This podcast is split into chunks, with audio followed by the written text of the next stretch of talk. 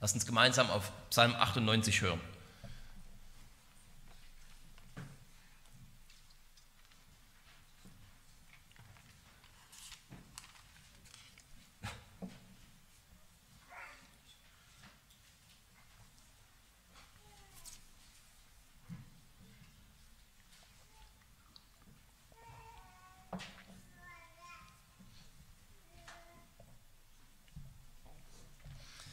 Ein Psalm.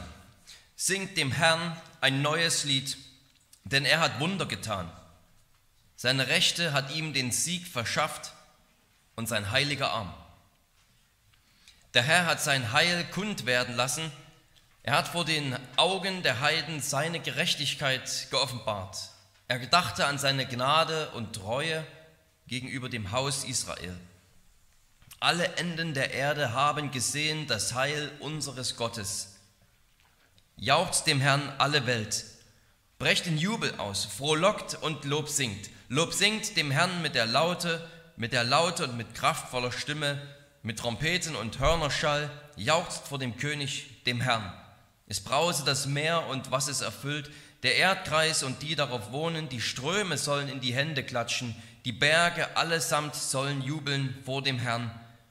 Denn er kommt, um die Erde zu richten er wird den Erdkreis richten mit Gerechtigkeit und die Völker, wie es recht ist. Wort des lebendigen Gottes.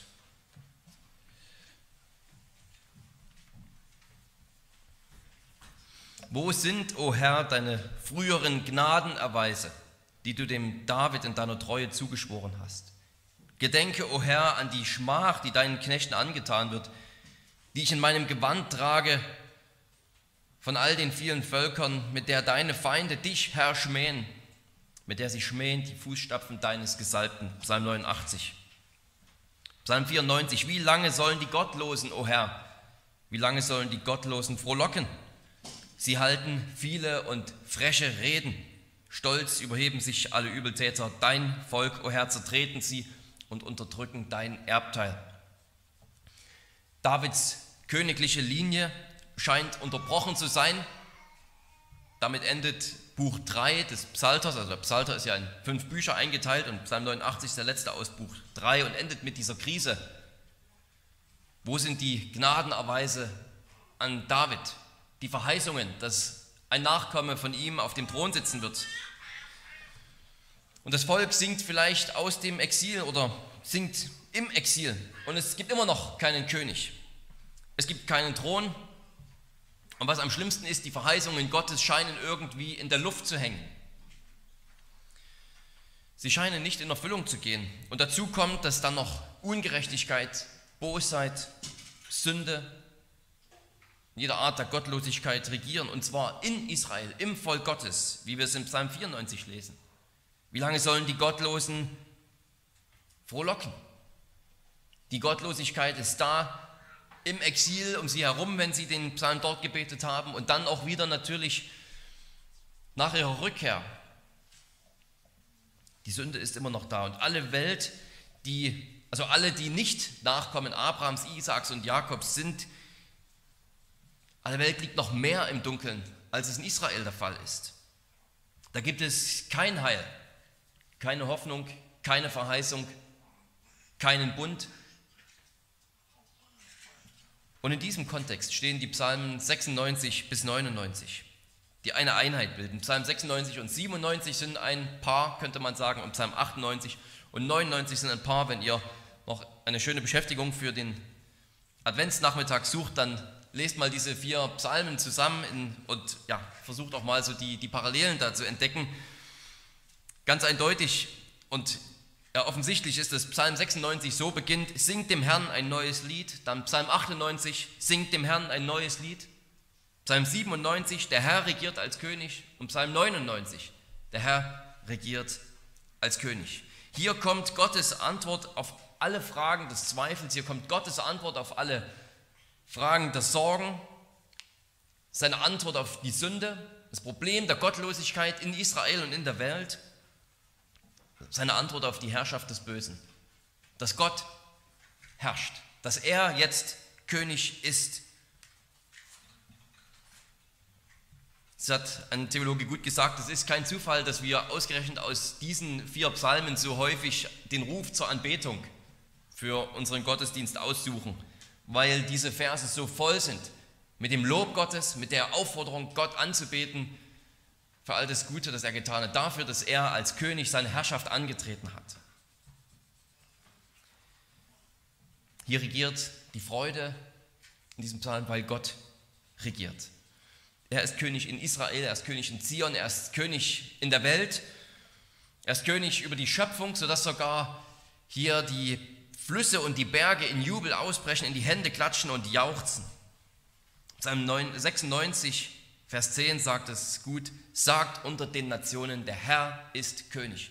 Das ist die Botschaft, das gilt es zu verkündigen. Das ist die Aufgabe der, der Herolde Gottes, zu verkündigen, der Herr ist König. Was für eine gute Nachricht, was für eine freudige Nachricht, was für ein Grund, ein neues Lied zu singen. Alles wird gut, alles ist gut geworden. Hier wird gefeiert, hier wird gejauchzt, hier wird gejubelt in Israel und in der Welt. Ein neues Lied wird gesungen, weil Gott endlich all der Bosheit, all der Sünde, all dem Übel, all der Gottlosigkeit, all den Zweifeln und Sorgen und den offenen Verheißungen ein Ende gemacht hat die Verheißungen erfüllt, das Böse besiegt. Wieder einmal hat Gott gerettet, wieder einmal stimmen wir ein neues Lied an. Und Israel war so häufig in seiner Geschichte die Freude am Singen vergangen. Wegen ihrer eigenen Sünde saßen sie im Exil in Babylon. Und da heißt es im Psalm 137, an den Strömen Babels saßen wir und weinten, wenn wir an Zion dachten. An den Weiden, die dort sind, hängten wir unsere Lauten auf. Statt zu instrumentieren und zu spielen, hat man die Instrumente aufgehängt an den Bäumen. Denn die uns dort gefangen hielten, forderten von uns, dass wir Lieder sängen. Und unsere Peiniger, dass wir fröhlich seien. Singt uns eins von euren Zionsliedern. Wie sollten wir ein Lied des Herrn singen auf fremdem Boden? Denen war das Singen vergangen. In ihrer eigenen Sünde haben sie sich ins Exil hinein katapultiert. Gott hat sie dahin gegeben und ihnen ist nicht mehr nach Singen zumute. Kein Lied ist auf ihren Lippen. Da ist nichts zu singen. Da ist nur Sünde, Exil, Verlorenheit, der Fluch des Bundes. Und Psalm 98 erzählt uns, dass jetzt ein neues Lied angestimmt werden kann. Und ich will ja gar nicht die historische Erfahrung, die die Israeliten durchgemacht haben in Israel, äh, in, in, in Babylon, herunterspielen, indem ich sie einfach übergehe. Dazu könnte man auch genug sagen. Aber ich denke, wir können diese Lustlosigkeit zu singen auch auf die Menschen da draußen übertragen. Du kannst es auf deine Nachbarn übertragen, vielleicht auf Familienmitglieder, auf deine Arbeitskollegen. Und so viele viele, viele Menschen, die in der Finsternis sitzen. Vielleicht kannst du diesen Psalm sogar und diese Worte auf dich übertragen. Wir saßen in der Finsternis und weinten.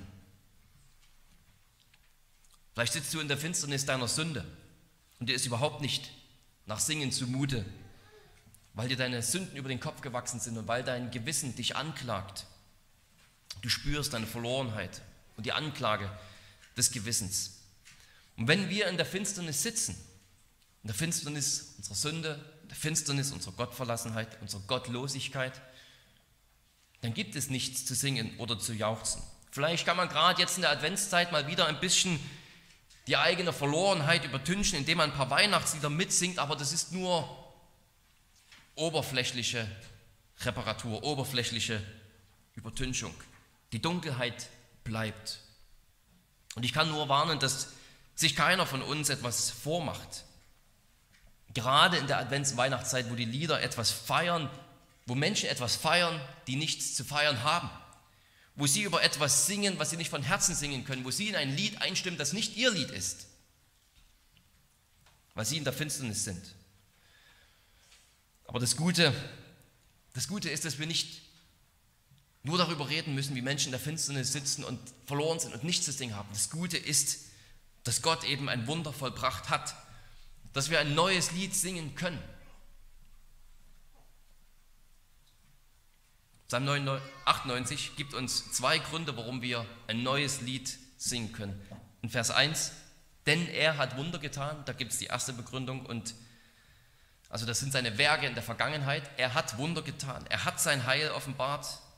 Alle Völker haben das Heil gesehen. Und dann Vers 9, der zweite Grund zum Jubeln, zum Singen, denn er kommt, um die Erde zu richten. Also Vergangenheit und Zukunft, beides sozusagen hier zusammengehalten. Und zwei Gründe für uns, warum wir neue Lieder singen können. Singt dem Herrn ein neues Lied. Erstens, denn meine Augen haben dein Heil gesehen. Meine Augen haben dein Heil gesehen. Das Singen des neuen Liedes kommt im Alten Testament siebenmal vor. Und der Kontext ist meistens, dass Gott eingreift als ein König, als ein siegreicher Krieger, könnte man sagen. Er kommt, um sein Reich zu bringen. Das erste Mal lesen wir das in Exodus 15, 2. Mose 15. Und da heißt es noch nicht, dass ein neues Lied gesungen wurde, weil dort das erste Mal ein Lied gesungen wurde. Gott hat einen großen Sieg errungen. Er hat Israel durch das Schilfmeer in die Freiheit geführt, die Ägypter ertränkt. Und da heißt es in Exodus 15, Vers 1, damals sangen Mose und die Kinder Israels dem Herrn diesen Lobgesang und sprachen, ich will dem Herrn singen, denn hoch erhaben ist er, Ross und Reiter hat er ins Meer gestürzt. Und Vers 12, und Mirjam antwortete ihnen im Wechselgesang, singt dem Herrn, denn hoch erhaben ist er. Hier ist das, das erste Lied. Wir haben schon in, in Exodus 15 diese Themen, die wir dann eben auch hier im Psalm 98 finden. Exodus 15, Vers 6, Herr, deine Rechte ist mit Kraft geschmückt. Herr, deine Rechte hat den Feind zerschmettert. Vers 11, wer ist dir gleich unter den Göttern, o Herr, Wunder vollbringend. Du strecktest deine Rechte aus, da verschlang sie die Erde. Vers 16, Schrecken und Furcht überfällt sie wegen deines mächtigen Armes. Das ist das erste Lied, das Protolied sozusagen. Gesungen bei der ersten großen Erlösungstat, die der erste große Schatten auf das Erlösungswerk Christi werden sollte.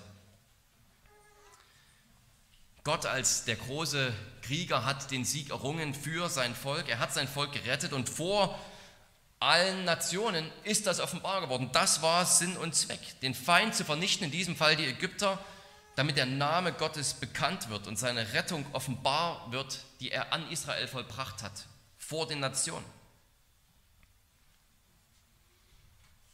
Gott offenbart sich durch sein Wirken an Israel.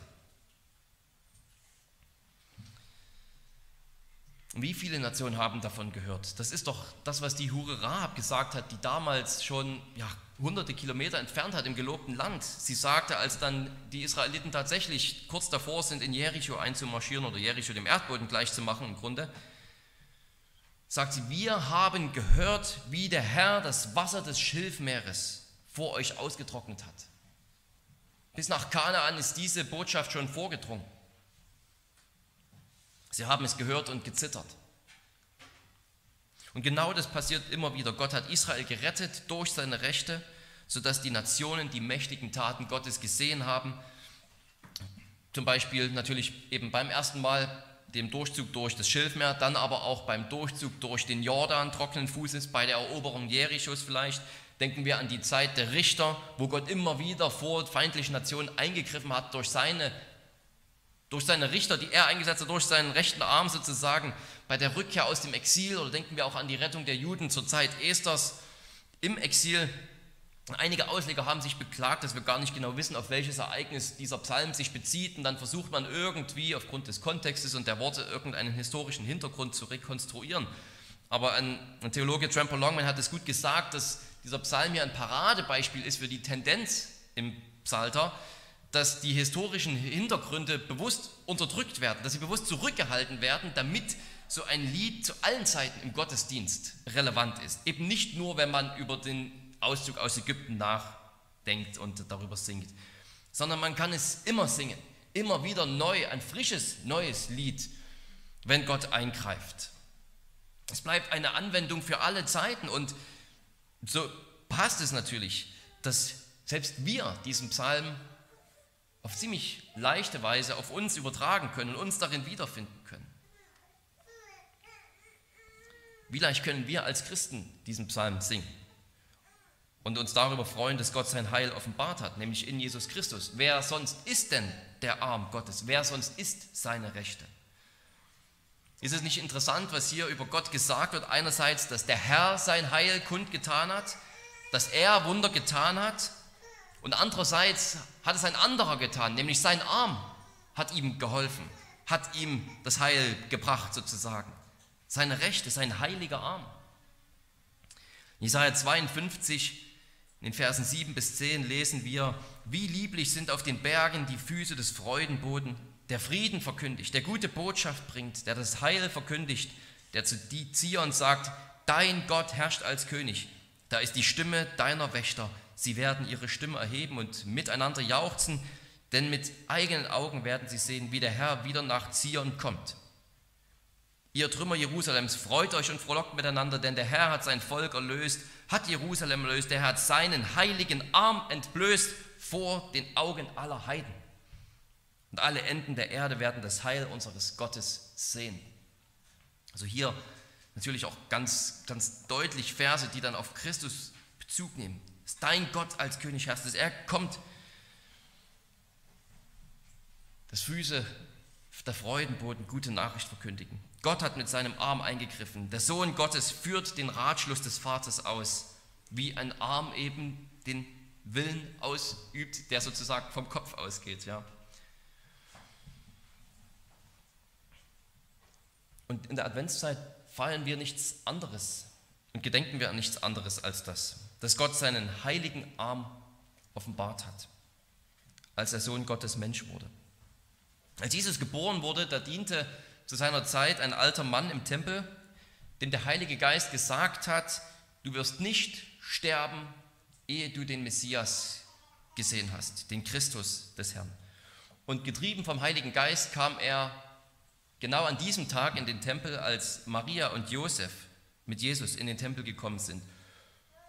Und was sagt er über dieses Baby? Er sagt, meine Augen haben dein Heil gesehen, das du vor allen Völkern bereitet hast. Da hat dieser Mann, Simeon, dieses kleine Baby in der Hand. Hilflos und schwach. Und er denkt am Psalm 98 und sieht hier die Rechte Gottes, den starken Arm des Herrn. Was für eine wunderbare Situation. Stell dir Simeons Situation vor, wissen zu dürfen, dass dein Tod von Gott so lange hinausgezögert wird, bis du den Retter siehst. Tag für Tag lebst du seit dieser Zusage, seit dir das gesagt wurde, vom Heiligen Geist wurde es ihm gesagt, Tag für Tag lebst du in dieser freudigen Erwartung, dass er heute kommen könnte. Du lebst in der Erwartung, dass er irgendwann kommt und dann ist er plötzlich da, einfach so. Von heute auf morgen. Eines Tages kommt er in den Tempel und er hält er ein kleines Baby in der Hand. Und er sagt, ich habe dein Heil gesehen. Und er sagt, Herr, nun entlässt du deinen Diener nach deinem Wort in Frieden. Mit anderen Worten, jetzt kann ich getrost sterben. Simeon hat nichts gesehen von dem, was Jesus getan hat. Er würde ja seinen Dienst erst 30 Jahre später überhaupt anfangen. Simeon sah nichts von den Wundern. Er sah nichts von Jesu Vollmacht über böse Geister. Er hörte keine seiner Predigten und er sah gleich recht nicht das Kreuz noch die Auferstehung. Er hält das Baby in der Hand und sagt, ich habe dein Heil gesehen. Er weiß, er kann in Frieden sterben, obwohl er noch nichts von dem Dienst Jesu gesehen hat, weil er weiß, Gott hat sein Wort gehalten. Er hat sein Wort mir gegenüber gehalten. Er hat sein Wort Israel gegenüber gehalten und Treue bewiesen. Ich kann jetzt sterben, weil ich weiß, dass der Tod mich nicht von Gott trennen wird. Ich habe den Heiland doch gesehen, der den Tod überwindet. In Frieden sterben zu können, weil er weiß, dass jetzt einer kommt, durch den der Tod endlich vernichtet wird. Wunder aller Wunder. Dass Gott Mensch wird, der heilige Arm Gottes in diesem kleinen Baby, sodass einer sagen kann, obwohl es eben nur ein Baby ist, ich kann in Frieden sterben. Alles wird gut. Und dieses Baby ist eben nicht irgendein Baby, sondern es heißt Jesus, denn er wird sein Volk von seinen Sünden retten. Also wir können über dieses Wunder staunen, dass der Herr Mensch geworden ist. Wir können genauso darüber staunen, wie der Herr seine Stärke zeigt, seinen starken Arm. Gott tut oft Wunder durch seine Rechte, indem er Meere und Flüsse spaltet, indem er Heere vernichtet und Städte in Trümmer legt. Und dann ist da ein kleines Kind. Und durch dieses Kind vollbringt der Herr seine größte Rettungstat von allen. Wie schwach und hilflos ist ein Baby und trotzdem erkennt Simeon dort den Heiland. Und später wird es ja nicht viel anders. Jesus wird natürlich ein erwachsener Mann, aber was wird er für ein Mann? Wird er ein großer Krieger? Wird er ein starker Mann? Ein Herrscher? Ein König vielleicht? Hören wir Jesaja 53, das große Kapitel über den leidenden Gottesknecht. Wer hat unserer Verkündigung geglaubt und den Arm des Herrn? Wem ist er geoffenbart? Er wuchs auf vor ihm wie ein Schößling, wie ein Wurzelspross aus dürrem Erdreich. Er hatte keine Gestalt und keine Pracht und wir sahen ihn, aber sein Anblick gefiel uns nicht. Verachtet war er und verlassen von den Menschen, ein Mann, der Schmerzen und mit Leiden vertraut. Das ist Gottes starker Arm. Ein hilfloses Baby, das zu einem Mann wird, der an ein Kreuz genagelt wird. Schwach und töricht in der Welt, in den Augen der Welt und sehr anstößig für die Juden. Aber eben doch Gottes Kraft und Gottes Weisheit für alle Berufenen. So besiegt Gott durch seinen Sohn die Sünde, den Tod und den Teufel. So krempelt Gott seine Ärmel zurück, um seinen Arm zu offenbaren, indem er einen leidenden Gottesknecht schickt. Geboren als ein Baby, das dann auch noch fliehen muss,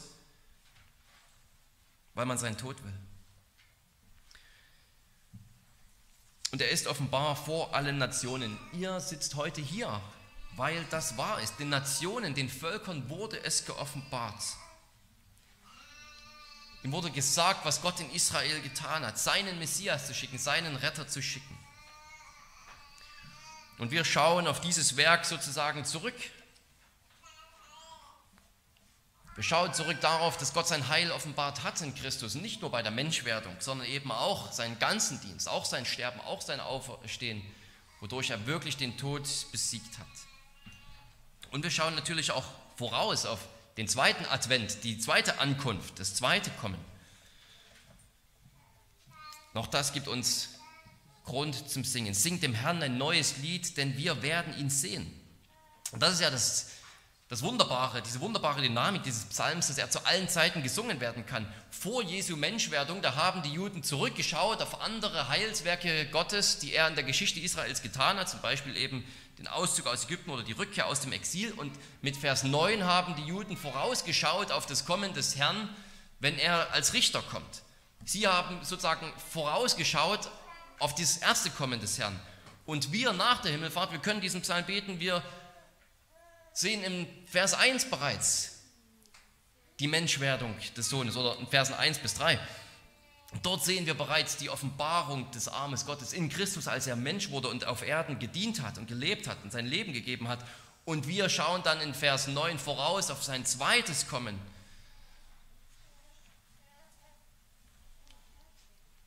Johannes in 1. Johannes 3 heißt es, Geliebte, wir sind jetzt Kinder Gottes und es ist noch nicht offenbar geworden, was wir sein werden. Wir wissen aber, dass wir ihm gleichgestaltet sein werden, wenn er offenbar wird, denn wir werden ihn sehen, wie er ist. Wir haben das Heil gesehen durch den Glauben und wir werden ihn noch sehen, wie er ist, wenn er kommt, um zu richten. Und wir freuen uns jetzt schon, weil er kommen wird. Das ist der Grund zum Lobpreis in diesem Psalm, dass er kommt und alles endgültig wieder ins Lot bringt. Jesus hat durch seinen Tod und sein Auferstehen den Tod und die Sünde besiegt und wenn er wiederkommt, wird er sie endgültig vernichten. Und wir müssen im Blick behalten, dass Vers 9 eben als eine gute Nachricht gesagt wird. Als ein Grund zur Freude wird es gesagt, dass Gott kommt, um die Erde zu richten. Wie kann das überhaupt eine gute Nachricht sein? Hast du mal meine Gedanken, meine Worte, meine Taten gesehen, alleine in der letzten Woche? Was ist mit den Jahrzehnten vorher? Wie kann das eine gute Nachricht sein? Es ist eine gute Nachricht, weil wir in Christus sind, die wir glauben. Es ist eine gute Nachricht, weil dieser Psalm sich ja an das Volk Gottes richtet. Wir gehören ihm. Und du darfst, du sollst dich freuen, dass der Herr kommt. Gott hat dich schon geliebt, als du noch sein Feind warst. Wie viel mehr können wir uns dann darauf freuen, wenn er wiederkommt, um uns aufzunehmen in seine Herrlichkeit. Er hat schon aus Liebe zu uns seinen Sohn beim ersten Mal geschickt. Da war er schon von Liebe motiviert. Wie kann es dann jetzt schlecht sein, wenn er wiederkommt? Das zweite Mal. Und wie ich mich darauf freue und wie du dich darauf freuen sollst, von ganzem Herzen, dass er kommt. Lieber heute als morgen. Und ich hoffe, dass, dass jeder von euch das sagen kann. Dass jeder von euch mit den Worten Simeons sagen kann, ich kann in Frieden sterben. Ich könnte heute in Frieden sterben, obwohl ich ihn noch nicht einmal wirklich gesehen habe. 1. Petrus 1, da sagt Petrus das ganz toll, ihn liebt ihr, obgleich ihr ihn nicht gesehen habt. An ihn glaubt ihr, obgleich ihr ihn jetzt nicht seht. Und über ihn werdet ihr euch jubelnd freuen mit unaussprechlicher und herrlicher Freude, wenn ihr das Endziel eures Glaubens davontragt, die Errettung der Seelen.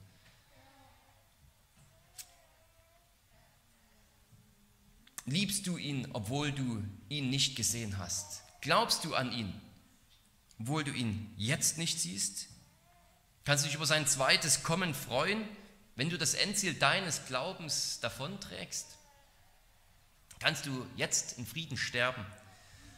Wenn das so ist, dann ist Vers 9 eben eine gute Nachricht und ein Grund für dich, Gott zu preisen, Gott anzubeten.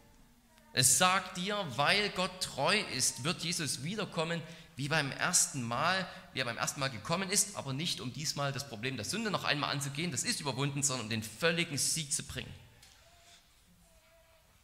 Wenn man aber in der Finsternis bleiben will, wenn in der Finsternis bleiben will, weil er seine sündhaften Taten nicht bekennen will, wenn man sich entschließt, der, vom Licht fernzubleiben, bedeutet das zweite Kommen natürlich Gericht dann wird man vertrieben, wie die Finsternis von der Sonne vertrieben wird. Aber für uns, die wir zum Licht gehören, für dich, der du schon über das erste Kommen Christi dich freuen kannst, daran glaubst, deswegen singen kannst, bedeutet auch das zweite Kommen Christi, der zweite Advent sozusagen, Grund zur Freude. Singt dem Herrn ein neues Lied. Augustinus hat das gut gesagt, der neue Mensch kennt das neue Lied, der alte Mensch kennt es nicht. Es gibt ein neues Lied, das die singen können, die an den Herrn glauben, die neue Menschen geworden sind. Es ist ein historischer, objektiver Fakt, dass wir ein neues Lied singen können, weil das Heil des Herrn offenbart worden ist. Ob es die Menschen glauben oder nicht, das ist Tatsache. Und gleichzeitig muss der Herr dieses neue Lied jedem persönlich aufs Herzen liegen, äh, auf die Zunge legen durch eine neue Geburt. Im Psalm 40, Vers 4 heißt es gut, er zog mich aus der Grube des Verderbens, aus dem schmutzigen Schlamm und stellte meine Füße auf einen Fels. Er machte meine Schritte fest und gab mir ein neues Lied in meinen Mund, ein Lob für unseren Gott. Ja, unsere Füße stehen auf einem Fels, auf dem Felsen Jesus Christus und er hat uns ein neues Lied in den Mund gegeben. Wenn das noch nicht der Fall ist, dann bitte ihn darum, dir ein neues Lied in den Mund zu geben, wenn du nur ein altes oder gar keins zu singen hast. Denn wir haben Grund, ein neues zu singen. Das Heil ist offenbart, es ist da. Es wird uns verkündigt von denen, die es gesehen haben, wie Johannes ja auch in seinem ersten Brief schreibt. Was sie angefasst haben, gesehen haben, das verkündigen sie uns. Da bleibt nur noch eins zu sagen zum Schluss. Singe dem Herrn ein neues Lied.